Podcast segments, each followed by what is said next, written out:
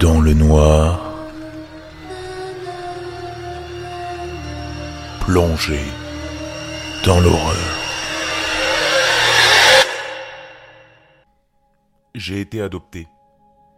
Je n'ai jamais connu ma vraie mère. Enfin, je l'ai connue à un moment donné. Mais elle m'a quitté quand j'étais trop petite pour m'en souvenir. Mais j'aimais la famille qui m'avait adopté. Ils ont été si gentils avec moi.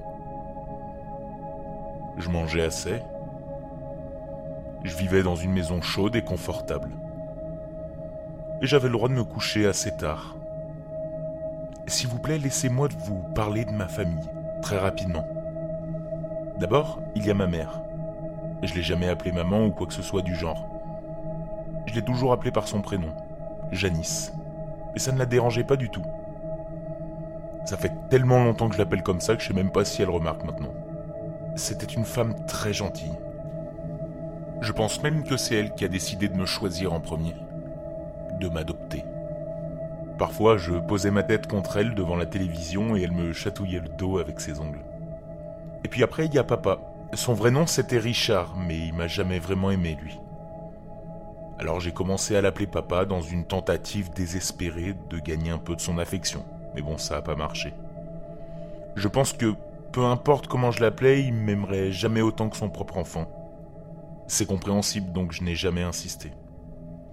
Sa plus grande qualité à papa, c'était qu'il était dur, toujours. Ça, il n'avait pas peur de gronder quand on faisait quelque chose de mal. À ça, il n'hésitait pas non plus à me frapper. Mais si aujourd'hui je suis aussi bien dressé, c'est franchement grâce à lui. Et de ses méthodes. Et enfin, il y a ma sœur, la petite Émilie. Elle était très jeune quand j'ai été adopté. On avait à peu près le même âge, mais elle était légèrement plus âgée, un an de plus. Mais j'aimais la considérer comme ma petite sœur. On s'entendait mieux que n'importe quel frère ou n'importe quelle sœur ne pouvait s'entendre dans le monde. On se couchait toujours tard ensemble et on parlait des heures durant. Enfin, elle parlait beaucoup. J'écoutais surtout parce que je l'aimais. En plus, on avait une super installation. Vu qu'on n'avait pas assez de chambres à coucher et que je ne voulais pas dormir seul dans le salon quand j'étais plus petite, j'avais une palette à côté de son lit, à même le sol. Et j'ai toujours dormi là, à côté d'elle. Mais c'était super pour moi parce que j'aimais être avec elle et je m'étais toujours senti assez protecteur envers ma petite sœur. Tout a changé lors d'un horrible mercredi soir. J'étais à la maison en train de faire une sieste quand la petite Émilie a ouvert la porte d'entrée. Ce qui m'a réveillé, c'est le bruit de l'ouverture de la porte.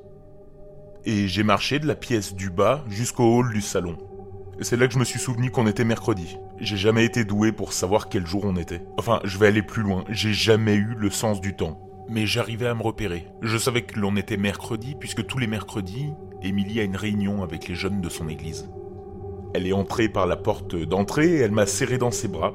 Puis papa et Janice, qui la suivaient, m'ont fait une tape derrière la tête. Tu as fait une bonne sieste? m'a demandé Janice en taquinant mes cheveux. Alors moi j'ai juste secoué la tête et j'ai soufflé d'une manière qui exprimait clairement que je me moquais d'elle. Ah, ne souffle pas sur ta mère comme ça, dit mon père, plein d'autorité. Il a fermé la porte derrière lui et a accroché son manteau. Ah, ça va, je plaisantais. Et puis j'ai grogné. Il n'a pas dû m'entendre, mon père, parce que je ne l'ai pas senti me frapper. Émilie est ensuite allée dans notre chambre et je l'ai suivie. Elle a commencé à me raconter sa journée. Tu sais, des trucs habituels d'adolescente. Mais j'ai écouté, qu'elle se sente mieux. Après ces histoires, elle m'a suggéré de regarder la télévision. Et j'ai accepté, j'ai sauté sur le canapé alors qu'elle se dirigeait vers la télécommande. Elle s'est moquée de moi, puis elle s'est assise. La télé s'est allumée et nous l'avons regardée ensemble jusqu'au coucher du soleil. Émilie était le genre de fille qui, au lieu de regarder des dessins animés et des feuilletons, préférait regarder Discovery ou Natural Geographic. Et moi aussi je les aimais bien. Enfin, ça me dérangeait pas. Du coup, ce sont les seules chaînes qui pouvaient retenir mon attention. Il était tard et Janice s'est passée derrière le canapé. Elle indiqua à Émilie d'éteindre la télévision et qu'il était tard, qu'elle devait aller se coucher, en m'emportant avec. Alors Émilie a éteint l'émission qu'on regardait à contre-coeur et elle s'est levée. Elle s'est mise en route en passant par le couloir de notre chambre et au fur et à mesure que je la suivais, je n'arrivais pas à me défaire d'un sentiment, celui que quelque chose n'allait pas. On est entré dans notre chambre et Émilie a éteint la lumière. Tout comme elle, j'ai aperçu un mouvement du coin de l'œil. Ça venait de par la fenêtre. Mais dès que j'ai regardé la fenêtre, Ce que j'avais pu voir n'était plus là. Je suis quand même resté sur mes gardes, pour le bien de ma sœur. J'étais allongé, dans l'obscurité, avec rien d'autre que le mince rayon de lumière, un rayon de lumière qui éclairait légèrement la pièce. Ce n'était pas grand-chose, mais ça suffisait. À plusieurs reprises, j'aurais pu jurer que j'entendais des sons par ma fenêtre. Une brindille qui se brise, des feuilles qui se craquent, et pendant tout ce temps, je sentais une légère odeur de sueur et de sang. Je vous le jure, j'ai gardé les yeux ouverts presque toute la nuit. Les bruits extérieurs s'estompaient et l'odeur commençait à sortir de mon nez. Je commençais à me sentir à l'aise et mes paupières se sont fermées. Peu de temps après, j'ai entendu un bruit très fort de l'autre côté de la maison. Je me suis levé en un instant. Il y a quelqu'un dans la maison. J'ai aboyé avec une extrême adrénaline que je pouvais ressentir tout à travers moi. Réveille-toi, j'ai supplié Émilie. Et elle l'a fait. Et dès que je l'ai vue assise, j'ai couru dans la chambre de mes parents. Papa était mort. Son cou était ouvert et béant. Du sang s'échappait du lit, se répandait partout sur le sol. J'ai vu que la porte de la salle de bain principale était fermée. Mais juste avant qu'elle se ferme, j'ai vu un homme. Un homme. Je suis pas sûr que c'était un homme finalement. Il était très grand et costaud. Il se retournait et m'a vu, et c'est là que je l'ai vu avec précision pour la première fois. Je l'oublierai jamais. Ses yeux étaient grands et perçants, remplis de désir. Il portait une barbe qui n'était pas très bien coiffée, et du sang en coulait. Ses vêtements étaient sales et son visage était froid. À ce même moment, j'ai ressenti la même horrible odeur de sueur et de sang que tout à l'heure, mais cette fois c'était accablant. Il m'a vu. Il m'a vu et il a souri, j'ai vu ses dents jaunes, ses dents de travers. Je vous jure, ce sourire m'a fait flipper. J'ai vraiment cru que j'allais mourir. Mais il s'est retourné vers la porte de la salle de bain, sans être dérangé par ma présence.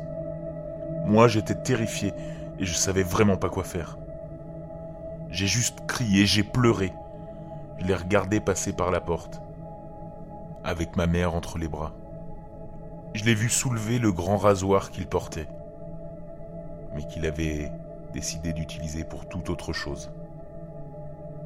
Alors je l'ai regardé ouvrir et déchiqueter maman en lambeaux. J'ai alors entendu quelque chose, la dernière chose que je voulais entendre. C'était le cri d'Émilie qui venait de derrière moi. Ce grand monstre leva les yeux de ma mère massacrée puis il fixa ma petite sœur. J'étais désemparé. Il se leva et se mit rapidement à marcher vers nous. Ma sœur, elle s'est retournée, elle s'est enfuie. Moi, j'étais perdu. Il est passé juste devant moi et s'en est pris à elle. Pourquoi est-ce qu'elle était encore dans la maison? Pourquoi elle s'était pas enfuie? Avec le danger J'ai couru après les deux. Je m'attendais à ce qu'il la tue comme il a tué le reste de ma famille. Mais je me suis malheureusement trompé. Il l'a prise, par le bras, il l'a secoué pour lui faire comprendre que lui seul était le maître de la situation. Il l'a traîné, à même le sol à travers la maison. J'essayais de faire tout le bruit que je pouvais, espérant et en priant que quelqu'un vienne à mon secours. Il doit pas l'emmener. Pas elle.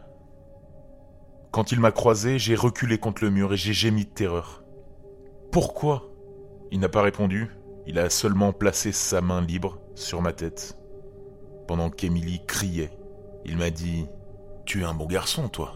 Il m'a donné ce sourire tordu, tout en riant très froidement. C'était contre nature. Je l'ai suivi jusqu'à la porte où il a traîné ma sœur sans défense. Il l'a ouverte, tiré la porte et l'a refermée derrière lui. Je suis maintenant assis dans la maison. Mes parents adoptifs sont mutilés, massacrés. Je frissonne. Lui, il est juste là avec elle. Il est en train de lui faire je ne sais quoi, et moi je peux rien faire. Je le ferais si je pouvais. Mais je ne peux pas. Je les poursuivrais sans hésiter. Mais je ne peux pas. Je suis assis là, regarder la porte d'entrée.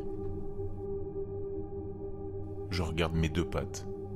Si seulement je pouvais ouvrir les portes.